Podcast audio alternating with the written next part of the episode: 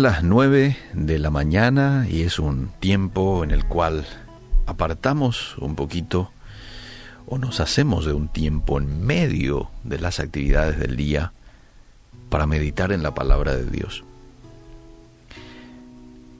Hoy quiero ir a Hebreos capítulo 11 verso 1. Hebreos 11.1 dice, es pues la fe, la certeza de lo que se espera la convicción de lo que no se ve.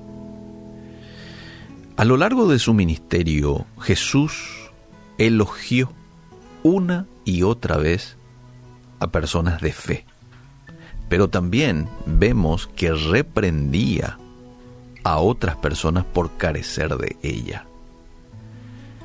Cuán importante es que nosotros los hijos de Dios podamos tener y podamos andar en fe, no por vista, por fe. El justo por la fe vivirá, dice un pasaje. Sin fe es imposible agradar a Dios. ¿Vos querés vivir una vida que agrada a Dios? Bueno, necesariamente tenés que tener fe. La fe es importante porque es necesaria para la salvación. Sin fe no podemos ser salvos, ya que la salvación es por fe, no por obras. Pero no se queda solamente allí en la salvación la fe. También es vital después de ser salvos, ya que debemos continuar viviendo por fe con la firme convicción que Dios hará lo que ha prometido.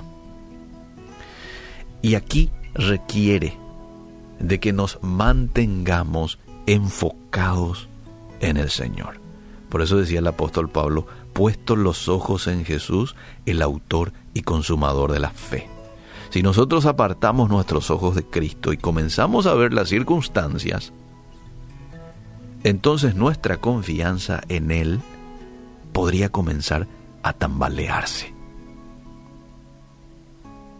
Un buen ejemplo de esto que estoy hablando es la experiencia que tuvo Pedro con Jesús. ¿Recordás?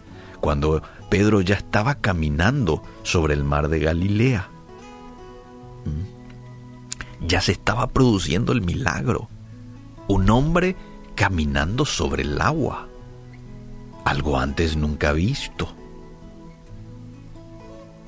¿Qué pasó allí? Bueno, Pedro aceptó el llamado de Jesús, vení, él fue, él tenía fe, esa fe activó el milagro, él estaba enfocado en Jesús, eso fortalecía aún su fe,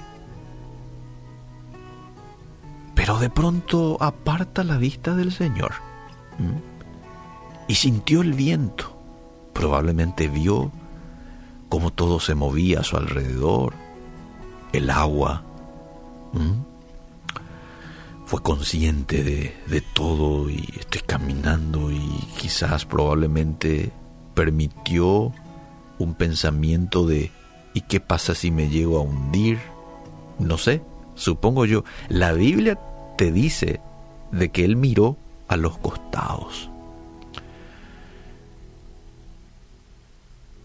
Aquí podemos hablar del razonamiento humano. Se apoderó de él. Probablemente él pensó, la gente no puede caminar sobre el agua. Y su fe vaciló. Muchas veces nosotros somos como Pedro cuando sabemos lo que Dios ha dicho, pero tratamos de añadir nuestra lógica. No, esto no tenemos que hacer.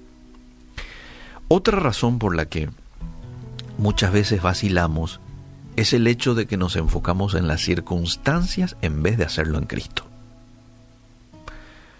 Los problemas pequeños pueden parecer enormes y comenzar a dominar nuestros pensamientos. Por eso debemos considerar cada situación a la luz de nuestro gran Dios. No es que nuestro problema es grande, no es que nuestra tribulación es grande, no, nuestro Dios es grande. Y si yo me enfoco en ese Dios grande, todopoderoso que tengo, entonces lo demás es chiquito. El problema en realidad no es grande, es chiquito. La tentación esa no es grande, es chiquitito. ¿Por qué? porque nos estamos enfocando en el Dios grande.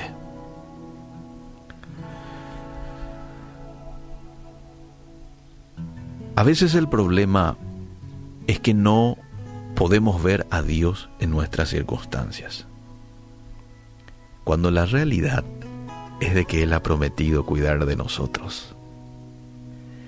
Puede proveer de una manera diferente a la que nosotros queremos o a la que nosotros esperamos. O podemos pensar que el Señor podría no estar en medio de una situación difícil o dolorosa, pero lo está. Lo está. ¿Y quién dice que está? Eliseo, no. Dice la Biblia. Y hace todo para nuestro bien si pertenecemos a Él. Romanos 8:28. Romanos 8:28. Todas las cosas ayudan a bien a los que aman a Dios. Termino esta reflexión haciéndole una pregunta. ¿Está usted caminando por fe o confiando en su razonamiento? ¿Está usted caminando por fe o está confiando en su lógica? ¿Está confiando en sus capacidades? Caminar por vista trae ansiedad, trae temor. Caminar por fe genera una tranquila confianza. Por eso aquel que tiene fe es una persona que vive en paz en tranquilidad. Y no todo es color de rosa para esa persona. No.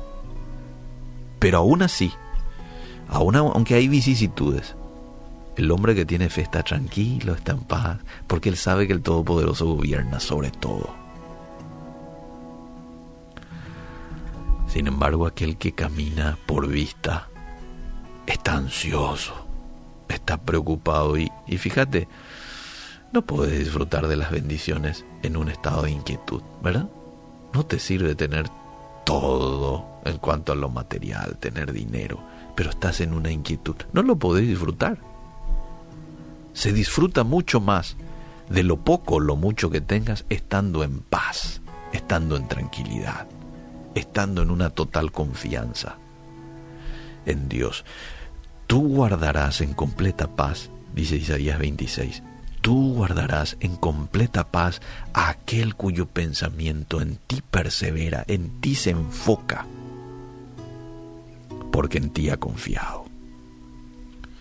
Hoy quiero que usted disfrute de esta paz que viene de Dios. No es una paz cualquiera, es una paz especial. Hoy, Señor, yo quiero disfrutar de esa paz a lo largo de mi día. A lo largo de mi día, estar revestido del gozo y de la paz que viene como consecuencia de andar contigo y confiar en ti.